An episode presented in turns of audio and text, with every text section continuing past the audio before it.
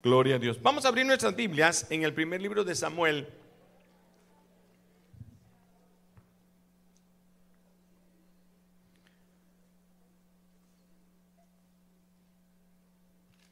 Y voy a leer 1.26 primero, José, gracias.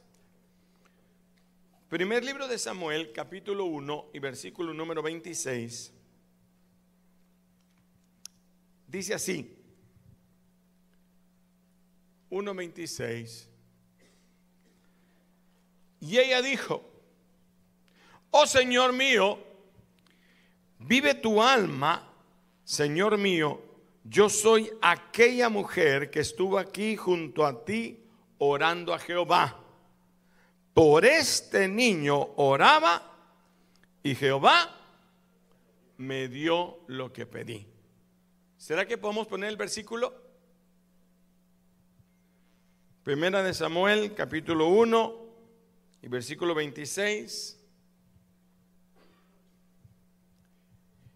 Léalo conmigo. Y ella dijo, oh Señor mío, vive tu alma, Señor mío, que yo soy aquella mujer que estuvo aquí a ti orando a Jehová.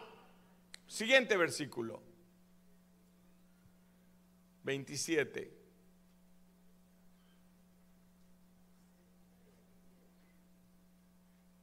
Aleluya. Bueno, denle un aplauso al Señor en lo que pone en el versículo. 27.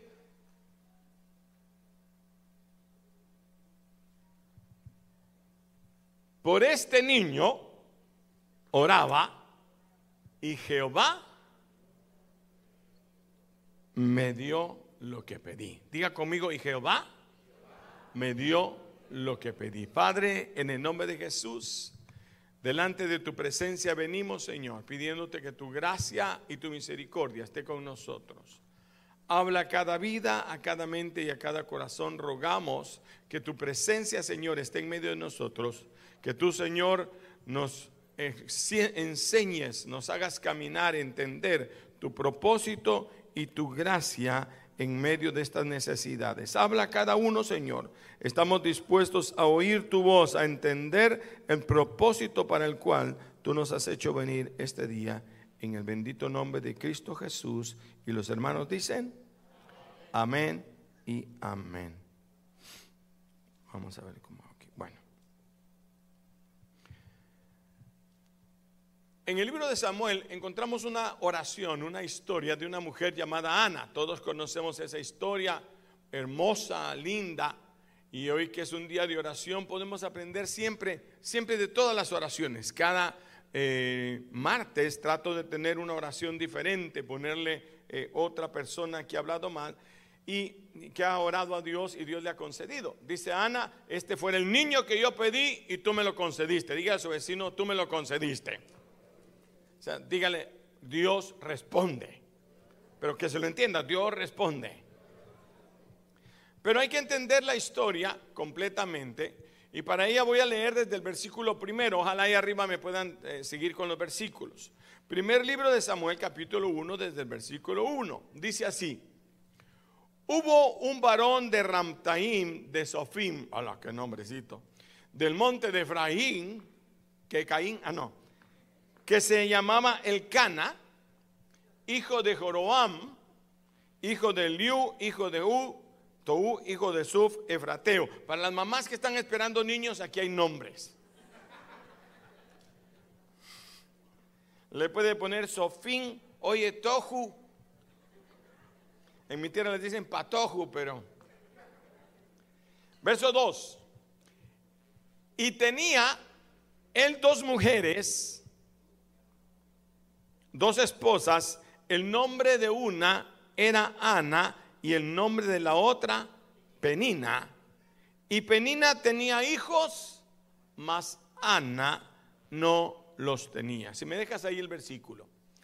Lo primero que veo aquí, y quiero que observe usted, son las palabras tan solitarias, tan tristes, tan desesperadas y dolorosas del final de este versículo 2. Para poder entender la magnitud de la necesidad de esta mujer llamada Ana, tenemos que entender, dice, y Penina o esta tenía hijos, pero Ana no tenía ninguno. Diga, esta tenía hijos, pero Ana no tenía ninguno. Una competencia del corazón de, de Ana contra Penina. A veces no podemos entender qué tanto le dolía, pero observe que Ana no tenía hijos en un mundo donde no había mucho más que dar a luz hijos. Las mujeres en aquel entonces no iban a trabajar, no tenían que ir a la fábrica, no limpiaban casas, bueno, solo las de ellas. No habían eh, eh, muchos lugares donde ellas se podían ocupar. Algunas lo hacían, pero en, la, en la cultura en la que ella vivía, su trabajo era ser madres. Es más, ellos siempre estaban deseando tener hijos para que de ahí viniera el Salvador o viniera el, profeta que estaban esperando. Así que todas las mujeres eso tenían y todas lo primero que preguntaban es, ¿y vas a tener un hijo varón? ¿Y cuándo vas a quedar embarazada? Y entonces Ana tenía en un mundo que, donde se, lo principal era dar a luz, ¿sí? Eh, luz, los hijos eran la fuente de estima. ¿Cuántos tiene? Tengo 12. ¿Sí? Ahora ya no, ya no dicen tengo 12, tengo uno o dos. Yo siempre les pregunto a las que acaban de tener sus hijos, ¿ya están listos para el otro? No, pastor, yo creo que aquí nos quedamos. Pero en ese tiempo que tenían 12 hijos, que tenían muchos hermanos, ¿sí?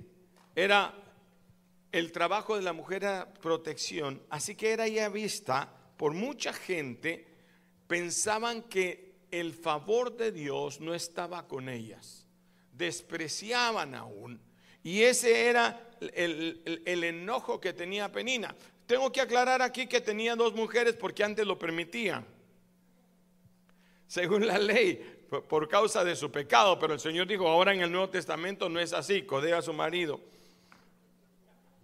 No mucho me entendieron, ¿verdad? Pero eso es lo que quise decir.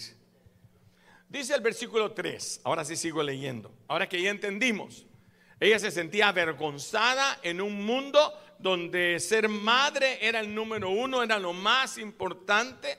Ella no podía tenerlos, no había manera, quizás había tratado, había ido con médicos, había preguntado, le decían, bueno, pues usted tiene que hacerlo en luna llena, usted tiene que hacerlo en luna cuadrada, luna no sé qué, tenía que, eh, le decían la forma en que lo podía hacer y que, y que tomara mucho chocolate y que, bueno, la gente dice un montón de cosas, ¿no? Y que las hierbas más amargas y las bueno, pero dice que ella por más que trataba no podía y ya eran años. Y subía aquel varón, estoy leyendo el versículo 3, y subía aquel varón todos los años de, de su ciudad para adorar y ofrecer sacrificios a Jehová de los ejércitos en Silo. En Silo era donde estaba la iglesia donde estaba el, arca del pacto en ese momento, era el lugar donde Dios se manifestaba. Y ahí ministraban los hijos de Eli, Ofni y Fines. No voy a meterme en ellos hoy, eran sacerdotes de Jehová. Y cuando venía el día que el Cana ofrecía sacrificio, estamos leyendo, daba porciones a Penina, su esposa, y a todos sus hijos. Bueno, ustedes van a llevar esta ofrenda, esta es la ofrenda, ustedes la van a llevar, pero cuando llevaba, llegaba a Ana, le daba una escogida. Un, pedazo más grande, le decía, eh, eh, mira, te doy esto a ti porque te amo más. Él lo hacía para consolar a Ana, porque las mujeres con dinero se alegran. Si no, déles una nieve brillante, se va a ver qué brincos dan. ¿Cuántas mujeres dicen amén? Ah, dos que tres que dicen la verdad. Bueno, pero le damos una porción escogida quizá para que ella entendiera que la amaba aunque no tuviera hijos. Pero en ese pasaje quiero que entienda, dice, pero Ana daba una parte escogida porque amaba a Ana, lea conmigo, aunque Jehová no le había cerrado su matriz. Aquí quiero hacer una pequeña pausa antes de seguir leyendo el versículo 6, que aclara la Biblia. Miren, la Biblia nunca tiene una frase de más. Ahí, todo el mundo sabíamos que ella era estéril porque ya lo habían dicho, pero aclara, era Jehová el que había cerrado su matriz. Hay veces que nos preguntamos por qué yo, qué me pasa a mí, pero hay versículos de la Biblia que son bien interesantes. Eh, no te lo he pedido, José, pero si me puedes poner Mateo capítulo 4 y verso 1. Mientras tanto, yo les hablo que cuando José está en la cárcel, José está en la cárcel, lo han metido, usted sabe que él quiso agradar a Dios y no pecar con la mujer de Potifar.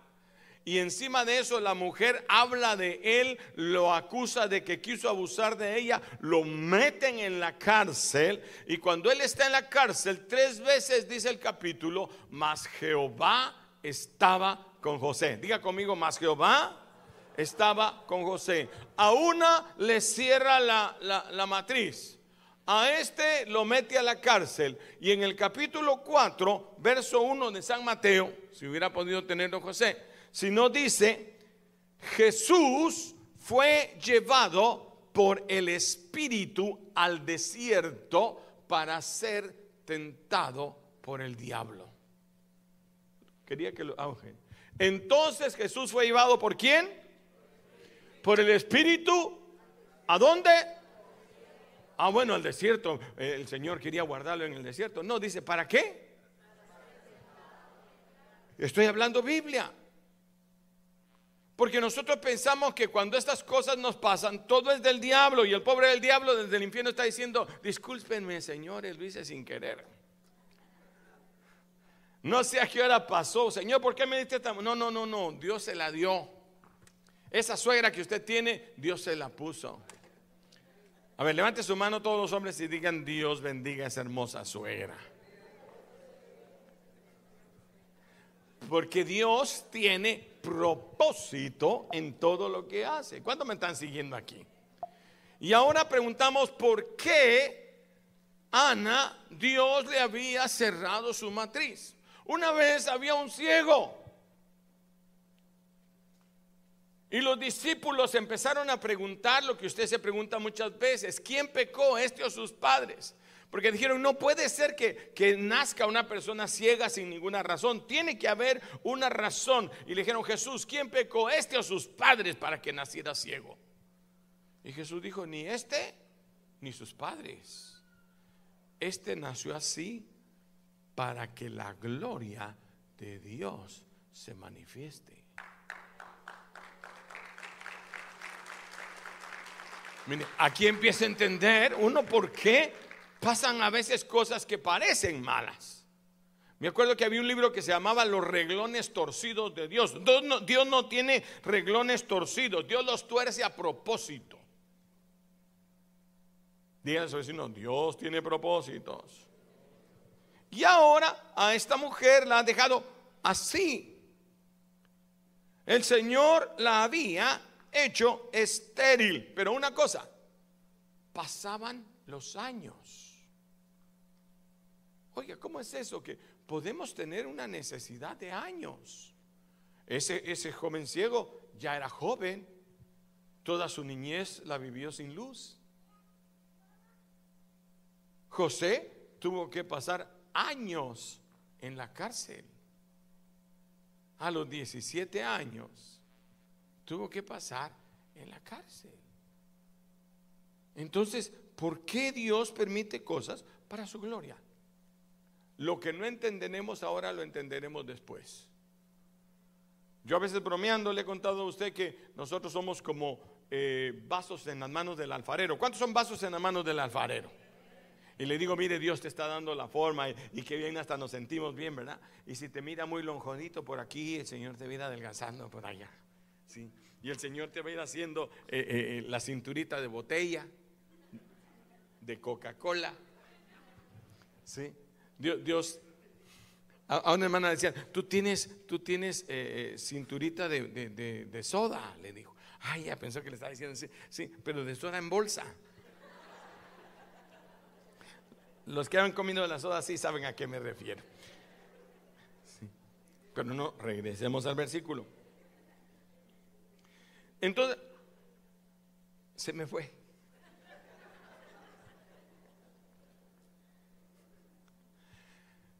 Decimos, el Señor me está dando la forma del alfarero. Que si te tuerces de un lado, te va a enderezar. Si te Y uno dice, sí, yo he sentido como Dios ha tratado en mi vida, como en algunos momentos me ha tenido que venir una situación difícil y ha enderezado mi caminar, como me han tenido que jalar el aire. ¿A cuánto les han jalado el aire, Señor? algunos hasta el Señor permite que, que le caiga la vara. Es más, el apóstol dice, mire, si alguno de ustedes tiene que ser disciplinado, goces en la disciplina. O sea, que le cae el barazo.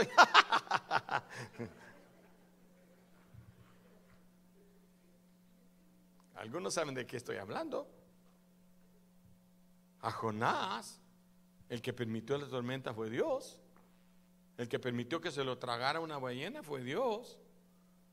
Es más, ahí mueve ballenas y mueve gusanos el Señor, para que veamos que la mano de Dios está en todo lo que nos pasa. Usted puede ver que Dios levanta una ballena para que se trague al gran Jonás y dice que también hizo que un gusano le diera un hambre irresistible que se coma toda la raíz de una gran... yo no sé qué tanto comió más que, más que su vecino. Dios hace como quiere y ahora le puso a esta mujer una necesidad porque quiere glorificarse. Tu necesidad Dios te quiere glorificar. Así que cuando tengas un problema, dice, Señor, ¿cómo te vas a glorificar en mi problema? Que el marido no quiere cambiar, Señor, ¿cómo te vas a glorificar en este hombre? No diga, hoy mi martirio, mi castigo, mi gran tribulación. No. Señor, aquí voy a ver tu gloria. En este hombre yo voy a ver tu gloria. En mis hijos yo voy a ver tu gloria. ¿Cuántos dicen amén? No hay despropósito en nada de lo que Dios hace. La esterilidad de Ana causaba que fuera un objeto de desprecio. Ahora si sigo leyendo, que después de que Jehová había cerrado su matriz, dice, su adversaria, esta mujer penina, la irritaba, la enojaba, la entristecía. Léalo conmigo, verso 6 la irritaba enojándola, entristeciéndola, porque Jehová había cerrado su matriz. Lo vuelve a decir. Se burlaba. Eh, tú no puedes tener hijos. Mira, aquí está la marimbita que yo tengo. Venga, Peter, Paco, Lucas, Maco. Venga, venga, venga.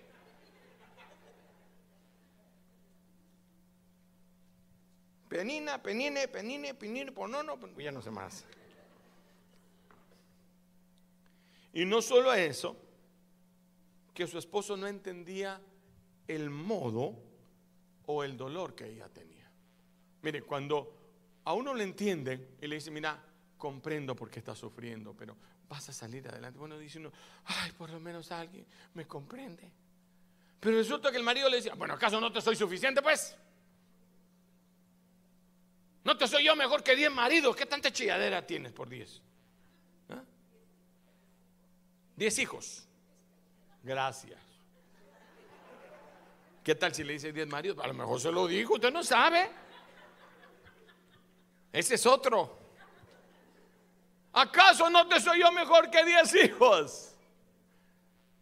Y así es que no me entiendes. No es que no, no seas mejor, tú eres bueno, yo estoy contento. Yo sé que tú me amas y que me das más, pero la vergüenza que yo tengo que pasar, la necesidad. Y trataba de, de consolarla quizás con reclamos, porque hay veces que la gente no nos puede dar el apoyo que queremos. ¿Cuándo me están siguiendo? El día que uno más necesita al pastor no está. El día que más necesita uno al líder no aparece. Anda en encuentro. ¿O no es cierto? El día que uno, ¿por qué? Porque Dios quiere que clames a Él.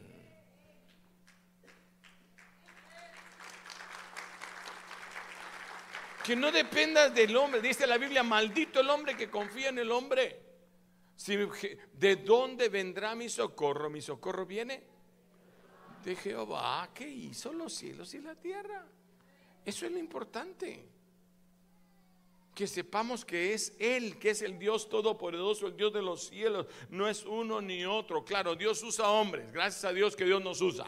¿Cuántos quieren ser usados por el Señor? Bueno, Dios nos usa.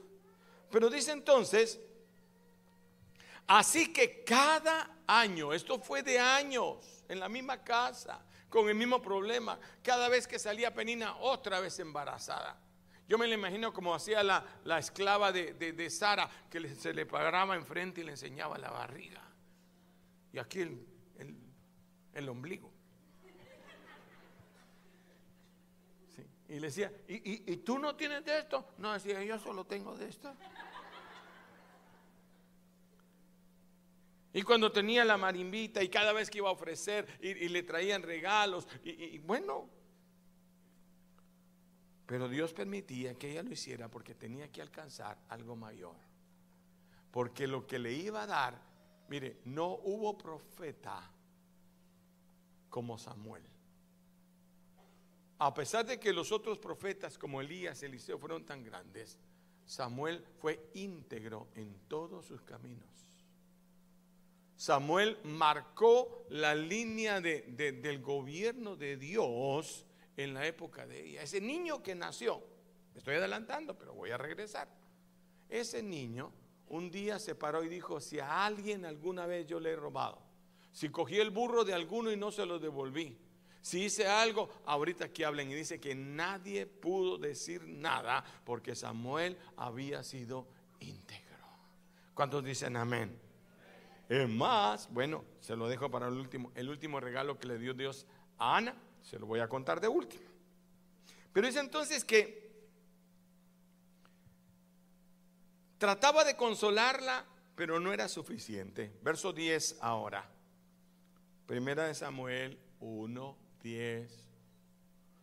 Ella con amargura de alma,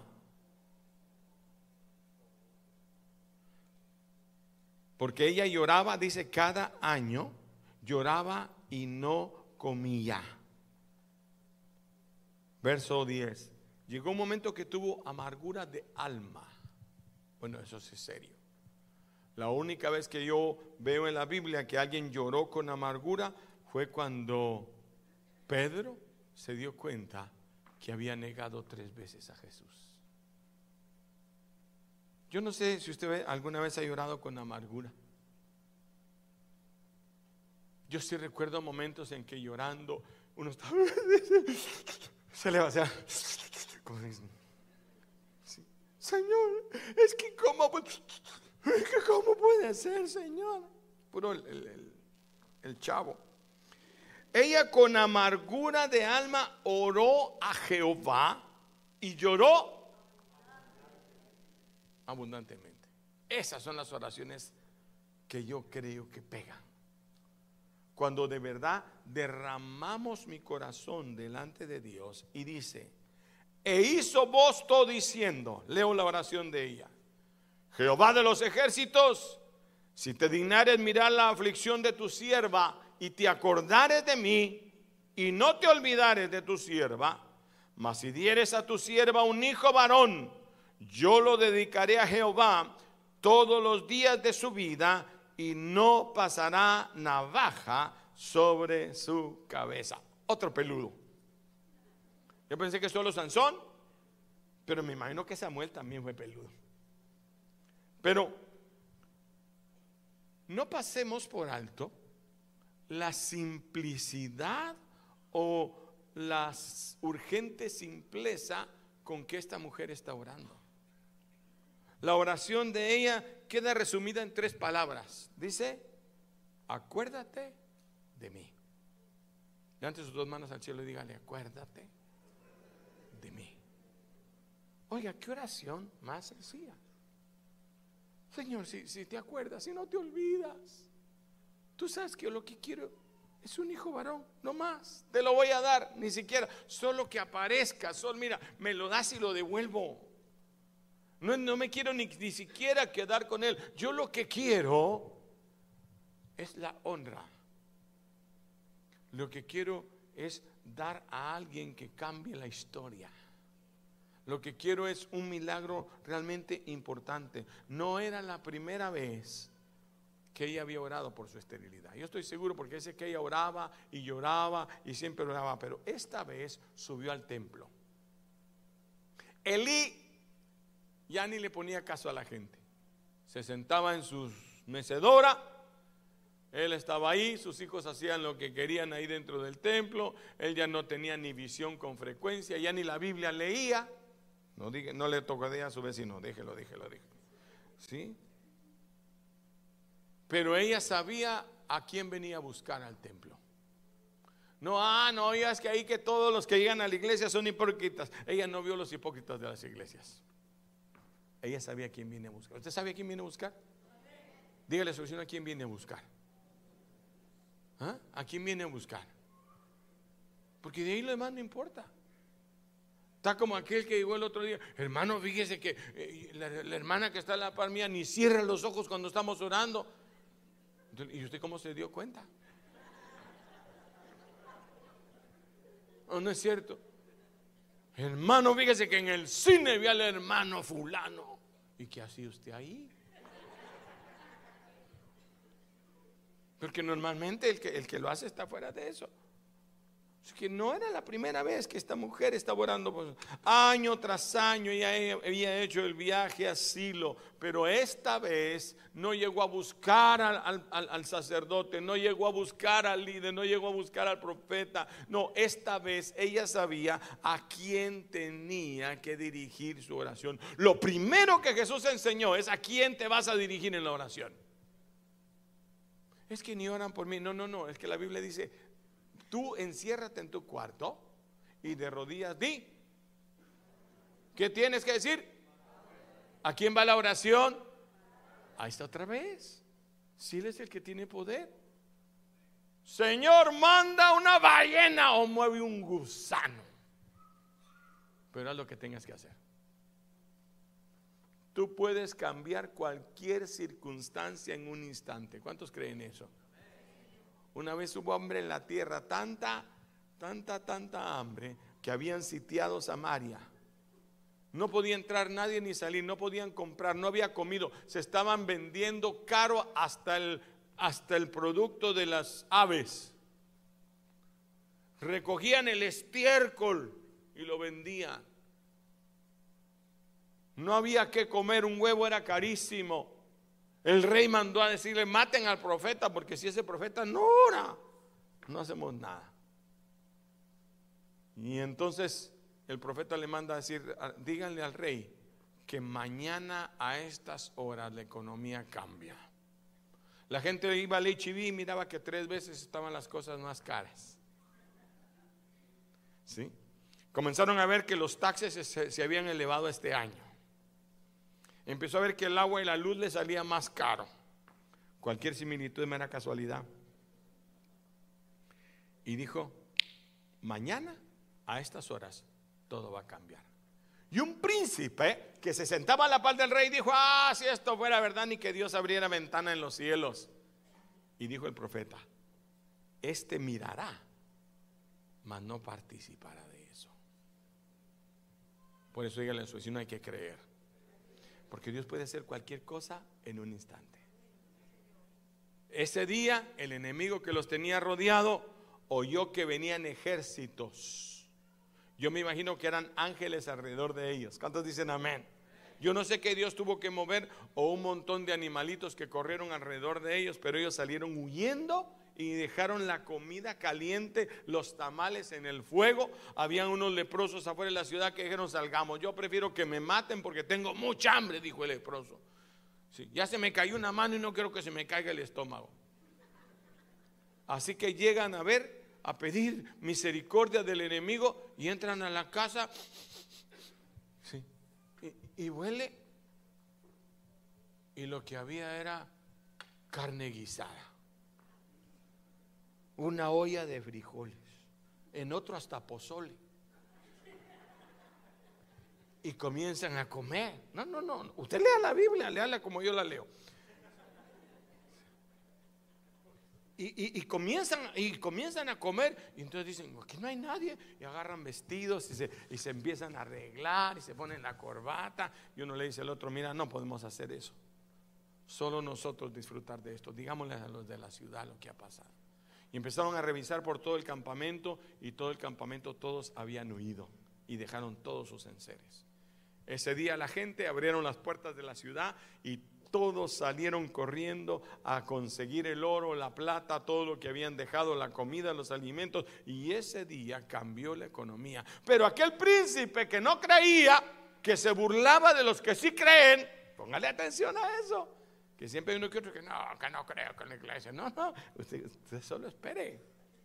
Porque es para la gloria de Dios. Dice que salió para ver, a ver si es cierto y alguien le dio un jalón, se tropezó y todo el mundo pasó encima de él. Y lo vio, pero no participó. ¿Cuántos quieren participar? Dígale a su vecino, es mejor creer. Y ella dijo, acuérdate de mí. Su urgencia fue una petición delante del Señor. ¿Sí? Le dijo, Señor, si en vez de olvidarme te acuerdas de mí, concédeme un varón. Yo todo lo que necesito es que me concedas un varón, Señor. No buscaré cualquier bendición. No estaba pidiendo simplemente tener un bebé. No quería simplemente eso. Ella lo que quería que en el cielo hicieran un varón para ella. Era una petición concreta. Diga concreta años habían pasado que ella quería un bebé, que lo quería varón, que lo quería de bendición, que Dios lo podía hacer. Y ella supo cómo presentarle al Señor una petición concreta. Dígale a su vecino una petición concreta. Porque hay gente que pide y no tiene, un, motivo puro, no sabe ni por qué pide. Hermano, pide eh, que, Dios me bendiga.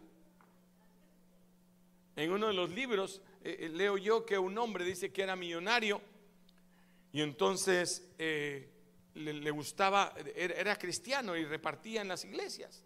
Llegaba con el pastor y le diga, pastor, ¿cuánto es su necesidad? Tanto, le hacía un cheque y se lo entregaba. Y llegó donde este pastor que lo está escribiendo. Y dice, entonces llegó a mi oficina y, se sentó frente a mí y me dijo, pastor, ¿cómo cuánto necesita usted en el proyecto que tiene? él dijo, mire, déjeme ver, realmente no sé eh, cuánto. Entonces el hombre se paró, cerró su chequera y le dijo, cuando usted sepa, entonces me dice, y se fue. Y nunca más lo vio. Y dice, ahí aprendí que a Dios hay que pedirle lo que uno quiera, hay que saber qué le quieres pedir a Dios. No es cualquier cosa, no es como los niños que si pasan los helados, quiero helado, quiero helado, no, no, que ahí va la señora vendiendo mangos, quiero mangos, quiero mangos, ¿sí? Y todo quieren, pero rápido se les olvida. Pero al Señor hay que venir concreto. Esta mujer tardó años en saber lo que quería. Quiero un hijo varón. Es más, le voy a decir al Señor que si me lo da, yo se lo voy a devolver a él y que va a ser un sacerdote en la casa de Dios. ¿Cuántos me están siguiendo?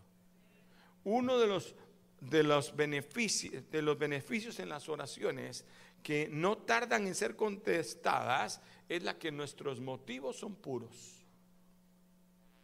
¿Qué dijo Santiago? Pedís y pedid mal porque pides para tus deseos. Ay, entrégame ese muchacho y si no es la voluntad de Dios. Ay, Señor, que me diga, que hoy, que hoy se me declare, que hoy se me declare, pero si no es para ti. Dios tiene otro mejor. Bueno, lo dejo ahí. Cuanto más nuestros sueños se materialicen en nuestro corazón y le pidamos a Dios, más fácil va a ser pedirle al Señor lo que necesitamos y no lo que no necesitamos. Tras años de súplica, la petición de Ana había sido refinada. Ahora ella sabía lo que quería pedir al Señor. Sus motivos eran puros. Si Dios le diera un hijo, ella se lo entregaría al Señor. Aquí está el otro punto. ¿Cuánta gente hace promesas con Dios y después no las cumple? Señor, mira, si yo salgo de este problema, Señor, si tú me das esta casa, Señor, mira, si, si salvo mi casa y me das para la renta o me das para pagarla, Señor, mira, yo la, voy a hacer, aquí voy a hacer una célula cada semana. Aquí, aquí yo voy a, o voy a ir a la iglesia, o, o Señor, voy a darte. Y cuando pasan las cosas, se olvidan de la promesa. Eso es serio. El deseo desesperado de Ana no fue simplemente puesto delante de Dios para luego olvidarse de él. Ella clamó su oración repetida y una y otra vez se parece a la de San Lucas, capítulo 1. El Evangelio según San Lucas, Dios habló claramente ahí. Lo voy a leer desde aquí porque no, no se lo pido. Dice, también le refirió Jesús una parábola sobre la necesidad de orar siempre y no desmayar. Dígale a su vecino, orar y no desmayar. ¿Cuántos años llevaba Ana pidiendo? No sé, pero no desmayó. Ella también sabía que el tiempo se le agotaba, que se estaba poniendo viejita.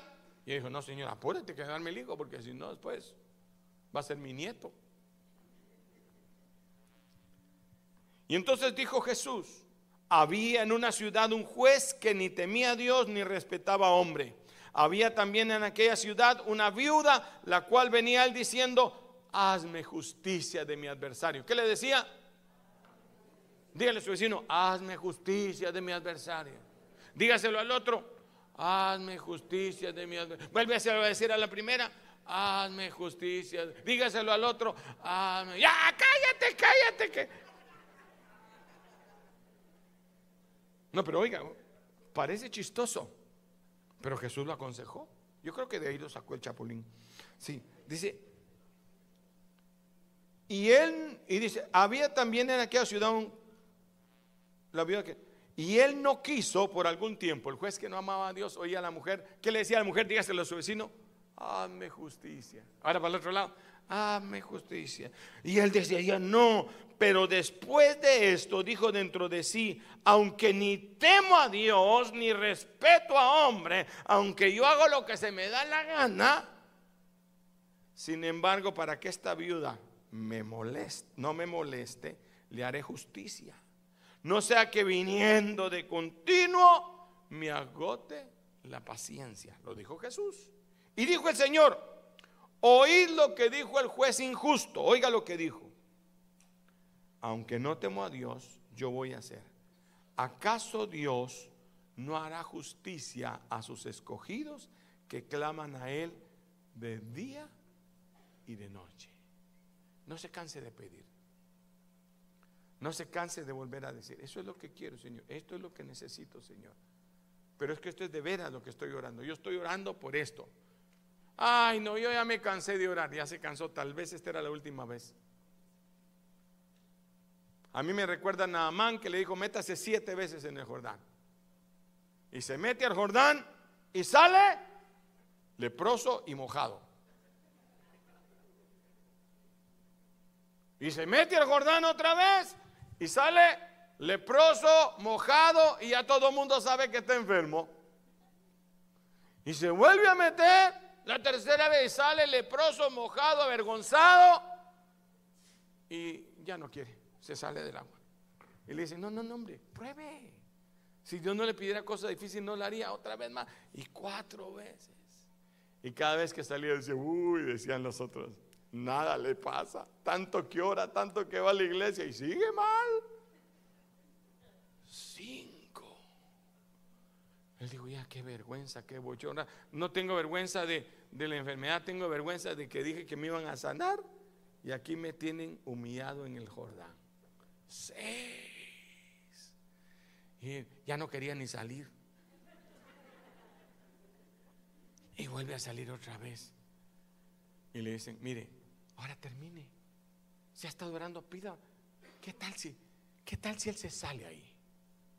¿Cuánta gente no ha mire, a punto de tener el milagro, se van? Y el que viene detrás lo agarra. Como esa veta de oro que aquel hombre años la trabajó y vendió el terreno desesperado y al día siguiente, la semana siguiente, eso fue real, a la semana siguiente encontraron la veta que toda la vida él había querido encontrar. Así que se levanta la séptima vez con los ojos cerrados. Y la gente dijo, ¡uh! Y él dijo, otra vez. Y cuando vio, el milagro había sido hecho. Su piel era como la de un bebé. ¿Cuántos años Ana oró? ¿Cuántos años José clamó en la cárcel? De los 17 a los 30, 13 años. Es que nosotros, y José estuvo en la cárcel, el Señor lo sacó y lo puso a la par de Faraón. 13 años. como dicen aquí, guardado. En el bote, dice en mi tierra. Trece años. ¿Qué no es tan fácil? ¿Cuántas veces no oraría José, Señor? Si estoy aquí injustamente, algo tiene que hacer, algo quiere. No sabía José que en esos 13 años estaba aprendiendo a hablar eh, eh, eh, el idioma del rey. Es más, le, enseñaron a hacer justicia, le enseñaron cómo era el gobierno. Mire, pues tenemos un, gobierno de esta manera, un gobierno de esta otra, el rey es la máxima autoridad, pero también tiene consejero, y le enseñaron todo, porque cuando salió sabía hasta cómo hablarle al rey y en el idioma del rey. O sea que en estos 13 años que has estado esperando, estos 15 años que yo de casada y el hombre no hay modo que se componga, estás aprendiendo. Y cuando salgas la séptima vez, tu piel va a ser como la de un niño. Y no vas a decir, qué bueno que el profeta oró por mí bajo fuego del cielo. No, no, no, no, no. No. El profeta solo le mandó a decir, díganle que se meta al Jordán. Fue todo lo que le dijo el profeta. Se enojó porque no salió a, bendecirlo. Que nos enojamos, es que debían de orar por mí, que eh, toda la iglesia debe ponerse en ayuno. Una hermana me dijo, hermano, mire, si todos en la iglesia el domingo en la mañana me dan un dólar, hermano, me dijo. Le dije yo, eso mismo he querido yo, pero no hay modo.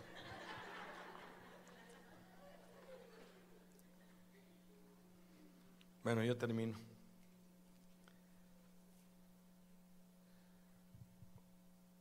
Tras años de súplica, la petición de Ana ya era bien. Le dijo, Señor, yo te lo entregaré a ti. Y cuando está orando, dice que ya solo movía la boca.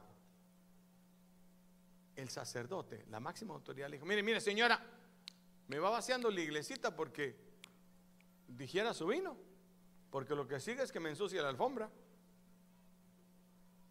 Y le dijo, no, no, no, no, usted me malentiende, yo no he bebido vino, yo no. Lo que pasa es que yo tengo un dolor en mi corazón. La otra cosa que ayuda en, su petición es hablarle al Señor con todo su corazón.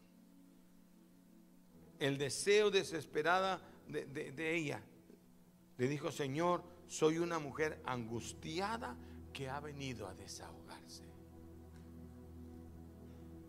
No le dijo, Señor, aquí estoy muy bien, gracias a Dios. Gloria a Dios, aleluya, aleluya, amén, Señor. No, le dijo, Señor, estoy desesperada, angustiada. Si no me das un hijo, me muero. Una de las oraciones más poderosas de los predicadores era, Señor, si no me das Europa, me muero. Y Dios se lo concedió. Ese hombre oraba así, Señor, o me, o me das Europa o me muero, me entregas Escocia o me muero. Me entregas Escocia o me muero.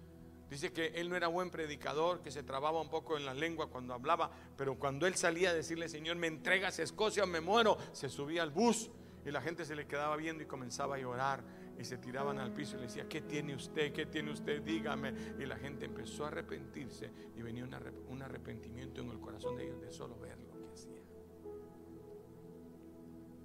Mas Ana hablaba en su corazón, verso 13, y solamente movía sus labios. Elí la tuvo por ebria, entonces le dijo Elí, ¿hasta cuándo estarás ebria? Aléjate de tu vino. Y Ana le respondió, Señor mío, yo soy una mujer atribulada de espíritu. Hermano, Señor, yo tengo una necesidad. No he bebido ni licor, sino derramo mi alma delante de Jehová. No tengas a tu sierva por hija de Belial, hija del diablo, pues por la magnitud de mis congojas, no importa qué piense un hermano me decía, hermano, mire, yo a veces quiero pasar al altar, pero pienso que va a decir la gente. No importa qué diga la gente, mejor que lo sigan. Porque si no van a decir, ese hombre nunca pasa, nunca se ha arrepentido. Mejor que digan, siempre pasa y se arrepiente, no que digan, nunca se ha arrepentido. De todas maneras va a ser. Y dice que le dijo, está bien, Jehová te conceda lo que quieres. Y se dio vuelta otra vez a sus...